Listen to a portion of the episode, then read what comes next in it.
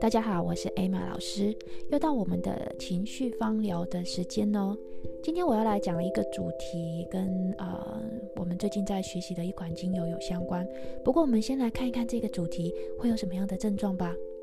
啊、这个的嗯症状的名字它叫做广泛性的焦虑症。很多人都以为焦虑症啊，是不是在一个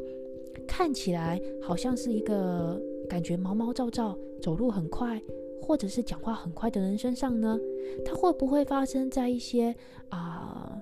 可爱可亲，或者是看起来好像是啊、慢郎中的人身上呢？我们接下来讲这个广泛性的焦虑症啊、它有的时候是会影响到我们的生活品质。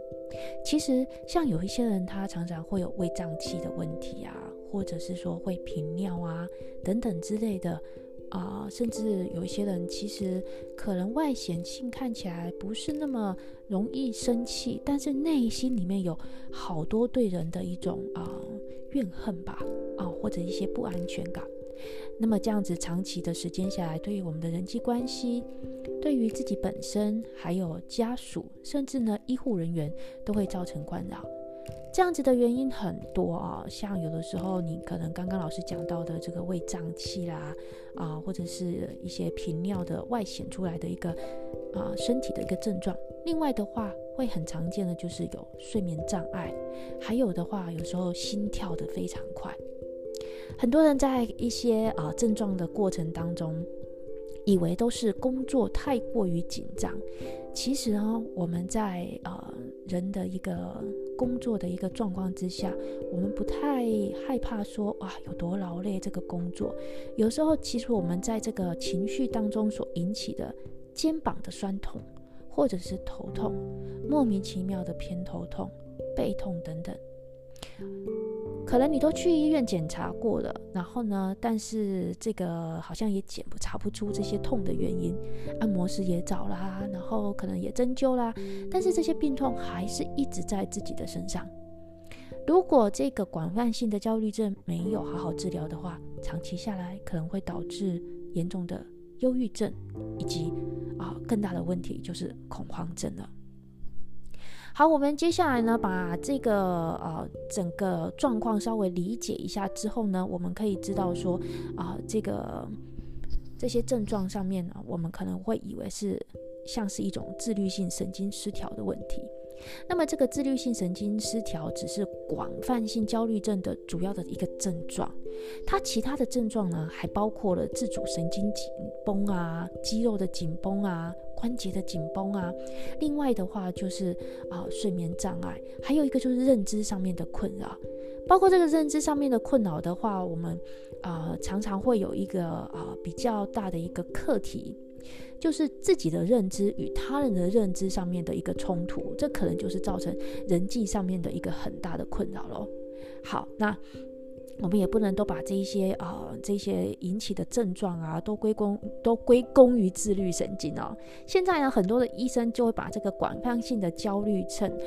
称之为身心症。不过传统上呢，这个身心症是指的有关于我们的情绪、心理造成的这个身体的症状。例如说，很紧张性的气喘啊、胃溃疡啊、急性子啊、追求完美主义啊，啊，这一些啊，我们会把它归入在啊，因为心理的症状所造成的身体状况。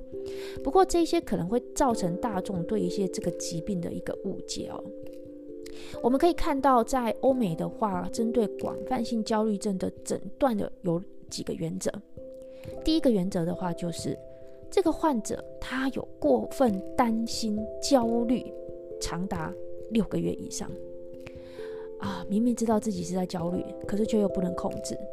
啊！所以呢，如果啊不符合这两个条件的话，这个广泛性焦虑症的可能就可以排除了。啊、在一般的人来讲说，哇，那我呃过分的担心、过分的计划，这样也算是一种焦虑症吗？如果你的这个过分的担心跟过分的计划是一个啊、对你身心来讲是很平衡的，那么你可以啊、比较放心一点啊、但是如果说你的这个过分的担心啊，过分的计划，在你旁边的家人感觉到你就是在紧张了，你都活在你的担心里，这个时候我们可能真的要来观察一下自己是不是有这个广泛性焦虑症的这些行为特质。我们来看一下广泛性焦虑症的行为特质有哪一些。第一个，对生活当中有很多事情非常的没有安全感，例如说啊、家里的人没有回来，你就一定要在客厅当中等到他回来，你才能够上床睡觉。但是可能大家回来之后，你上床睡觉又导致失眠。或者是说，你对呃是是周围的人都有一种啊、很强的防备心态，啊、有一点点那么的迫害妄想症哦。第二个的话，就是常常要急的把事情给做完。可是呢，却忽略你已经很疲惫了。我相信这个是很有计划的人常常会发生的一件事情，就是会常常啊、我一天当中，我从早上八点开始，一直到晚上八点，我每一件事情按到几个小时的时间去做规划，而且强迫自己一定要把它给做完。早上做三件事情，吃完午餐之后再做两件事情啊、每一个时间点安排的事情，让你的整个自律神经都跟着失调了。接下来呢，你会发现你情绪开始紧张了，身体也疲倦了，晚上当然也就睡得不好了。这个是很喜欢按照计划去做事情的人，哇，我们也在这边特别来平衡一下。如果你喜欢按照事情做计划也没关系，但是呢，最重要的是你要在一个不是把自己框得很紧的这种压力之下来做事情。接下来的话是要求完美，常常给自己压力。广泛性焦虑症的人常常花很多的时间哦，在担心自己啊啊、有些人他会觉得说吃在家里吃是最好的，所以呢，从来不外食啊、一次的外食对他来讲就会很强的罪恶感。或者是说，他觉得啊、常常这件事情有一个讯号进来给他之后，他就一定得照这个方式去做，不得改变。一旦改变的情况之下，他心里面就会开始觉得啊、这个好像是啊、我做错了，这个罪疚感就会很深。例如说，刚刚讲到的一个例子，如果妈妈常常觉得在家吃就是健康就是好啊、或者是说我不吃什么样的东西，我就一定代表是健康，一直在强力的框住自己的要求之下，可能你会觉得你的身体也许某部分看起来是挺健康的哦，你的肠胃排泄系统都很好啊、或者是说你的皮肤症状也很不不错，但是有时候你知道吗？一个漂亮的皮囊之下，可能隐藏着一个。被压力压垮的灵魂了，这就是一个要追求完美或者给自己更好、给自己更大压力的人，可能会引起的广泛性焦虑症。接下来我们看到的是，啊、第四个，花太多的时间力气，却觉得是应该的。你知道吗？随着我们的社交媒体的时间开始啊。我们总是在二十四小时，甚至在睡前，我们都是在刷手机，回复你的客人，回复啊、你的工作上的问题。这么长的时间，其实你是啊、一直都是在一个啊、工作的一个节奏感当中了。有些人他会觉得说，如果我不接电话，我会不会被老板骂？如果我不接客户的电话，我不回复他讯息，我这顾客会不会就留不下来？甚至有一些人他会觉得说，嗯，我这个工作上，我绝对一定是要二十四小时待命的啊、没有办法，就是跟生活做一个切割。其实，在这个情况之下，我们会试着，就算你在用手机也好，你也可以在用手机的时间，让自己有一个切割出来。某一段时间，你真的用手机上，可能你是在做一些娱乐，听听音乐啊，看看影片，这个是让我们身体可以放松的。但是呢，如果你在这个段时间当中，比如说晚上八点以后，你就呃需要给自己啊八点以后不再呃使用这个手机来做工作上的回复，但是你用其他的部分的话是可以的。让自己能够放松，也让自己更加的有安全感。因为呢，有的时候也并不是像你所想象的这么的焦虑。老板啊、客人啊，或者是你的工作，绝对会落绿与失败。这个可能是你想象出来的哦。第五个的话，就是担心、焦虑、人际关系紧张、抱怨别人不配合。啊、这个是非常多的一个问题哈，就是说在我们的传统的亚洲当中，我们常常就是啊，孩子回到家，我们就是准备一大桌他们喜欢吃的啊，好吃啊不好吃，或者是甚至我们花了很多的时间，妈妈帮孩子带营养午餐。啊，这也是曾经老师自己啊犯的一个比较大错误啊，就是会觉得说，哎，为自己心爱的家人准备便当，然后呢，啊，准备一一个色香味俱全的一个晚餐或者是便当，让他带去上班，比较有营养嘛。但是这无形当中呢，可能我也落入了一个这个焦虑了，因为啊、开始我需要花很多的时间来做这些事情，也啊、希望自己不要说啊、常常去吃外食。那这个情况之下呢，没有一点喘息的空间的时候，我们开始会对这一件正确的事情。开始有了埋怨跟抱怨，那我们身边的人他也会有罪恶感，因为呢，他会觉得妈妈是为我准备这个呃便当，太太是为我准备便当，但是我我感受到的却是一一种压力的，在你的周围的人可能会这么感觉。还有一种就是喜欢讨好跟喜欢去啊、在你的人际关系当中为。很多人做事情，我们可能习惯于就是说啊、在别人有需要的时候，立刻给予别人他所需要的东西。那但是我们的背后里面其实是很很想要对方跟你说一声谢谢。那这个过程当中，如果你给别人的好造成别人的压力了，或者是别人也觉得不太舒服了，这个时候你可能要把你这个。不对别人好的这个焦虑感也要拿下来哦。我相信可能很多人都有这样子的感受哈，尤其是在很多的人际关系或者是啊、两性关系呃呃孩子之间的关系都是一样的。我们常常就是为为对方付出的时候，然后呢，在这个过程当中却给别人压力了，但我们也不知道我们这个压力到底是怎么给别人的哈。啊，所以呢，如果广泛性的焦虑的话，对不对？你是一种处于一种，啊，我真的是没有办法可以控制我的担心。那除了这刚刚一讲的那些焦虑以外，我们以下还有六项啊的症状，你看看你有没有符合哦？第一个的话就是坐立难安，常常感觉很紧张，心情不定。呃，这个可能不是有的时候在身体上面的哈。我们现在因为是多媒体的时代很发达，所以呢，我们常常会在看别人的 FB 啊，或者是说看别人的动态，或者是在 IG 上面，甚至在微信的媒体上面，哇，看到别人吃了一顿大餐，或是看到别人又去哪里玩了，或是看到别人哇，最近直销又赚了多少钱了，哇，这别人的生活过过得轰轰烈烈的。然后呢，自己开始的有了一种坐立难安，开始觉得紧张了，是不是我不够努力？所以呢，我没有办法跟别人过一样的生活，心情开始起伏了，没有办法可以专注在自己现在目前在做的工作上。我想这是很多人哈，在这个时代里面常常发生的一件事情，按照别人的生活的模式，硬把它套到自己的身上的模式来了。呃，看到别人住大的房子，开大的车，呃，拿名牌手包，会觉得我也要向那个努力来发展。但实际上呢，我们可能是把别人的生活模式套在自己的生活模式上了哦，啊、这也会造成你的焦虑感。第二个，很容易疲劳，这个很容易疲劳，可能伴随着啊，你在工作当中，你觉得啊气会喘啊，或者是说你工作的持续力会让你感觉到啊没有办法很有乐趣，相对呢就是做一下你就觉得啊不想做了，这个你让你觉得很疲惫。有的时候我们会以为是一些啊。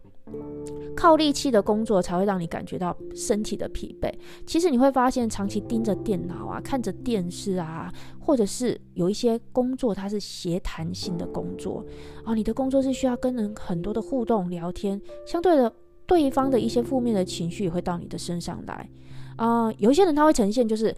跟人家讲完话之后，可能他心里面啊不会起太多的影响，但有一些协谈的工作之后，你可能会觉得哇，跟这个人讲完话之后好累呀，这种的容易疲劳，我们也需要需要去重视它。第三个的话就是注意力的不集中，常常脑筋一片空白。这个注意力不集中的问题呢，啊、会啊、影响的是我们在工作上面的效能。例如，你很有可能在这个时间做这件事情的时候，突然想到另外一件事情了，那又跑去做另外一件事情。我们也会常常在电脑当中发现，哇，想到一件事情，开这个视窗，然后再开这个视窗，哎，又想到哦，可能要网上网买一下什么东西，接下来什么工作又要再处理一下，你会发现，哇，整个电脑的桌面上不是在处理一件事情，可能在处理五件事情以上，最后呢，会忘了，然后呢，记忆还有一点点的空白了。这个是第三点。如果你发现你有这个症状的话，第四个的话，易怒，这个易怒对不对？哈，不是形于色外显的那种易怒。有一些人的易怒，你可能感觉不出来，你可以从他的叹气，唉，或者是 这种这一下的声音，或者是一个藐视的眼神啊、或者是说他感觉到他头痛。啊，会感觉到他整个呃身体很很紧绷，其实都是一种很生气的状态。但有些人他的易怒的状态，可能就啪啪啪的，就是呃骂人啊，或者是说把他脾气给爆爆发出来，这都是。不过呢，我们也不能只是说觉得，哎，这个人他好像是没有发脾气，发脾气跟易怒，对不对？这有的时候是存在我们内心的深处啊，在我们脑袋的很深处，你并不一定会从他的外面看得出来。好，第五个。肌肉的紧绷啊，我们在很多的上课、芳疗的普拉提上课的时候，常常在最后大休息，包括老师自己也都会观察到自己跟我们其他的学生啊，你会发现有一些人他其实是需要有一些口令，放松你的脖子，放松你的肩膀啊，他需要透过口令式的方式才能够达到自己的身体的紧绷的放松。这时候我们会发现，其实。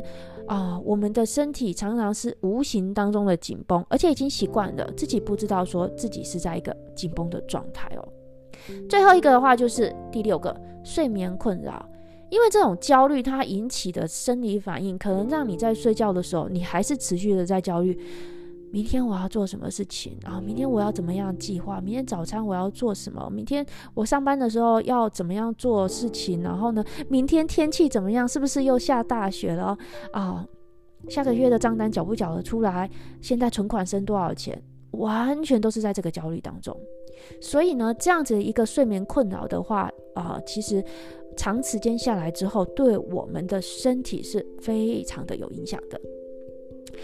精神医学界开始注意到这广泛焦虑症的时间不是很长啦，就是过去的话，我们可能会比较着重在这个身心症上面，就是比如说忧郁症啊，然后焦虑症。啊、近二十年来，医生除了说要改善这个诊断的方式之外呢，我们也要去呃回想看看自己的这个生活的过程当中有没有这样子的问题，然后呢再做生活的调整，以及配合认知行为的治疗。所谓的认知行为的治疗是，当你没有办法知道自己在处于一个这个广泛性焦虑症的过程当中，其实你没有办法可以治愈自己的。我相信每一个人都是自己最好的医生哦。可是呢，如果你不知道自己的病症的话，是很难知道要怎么样去治疗你现在有的这个身体上面的疾病。好，我们来看一下今天老师特别的推荐的一个精油，叫做马玉兰精油。马玉兰精油的话，希腊人看待马玉兰精油就是一种快乐的象征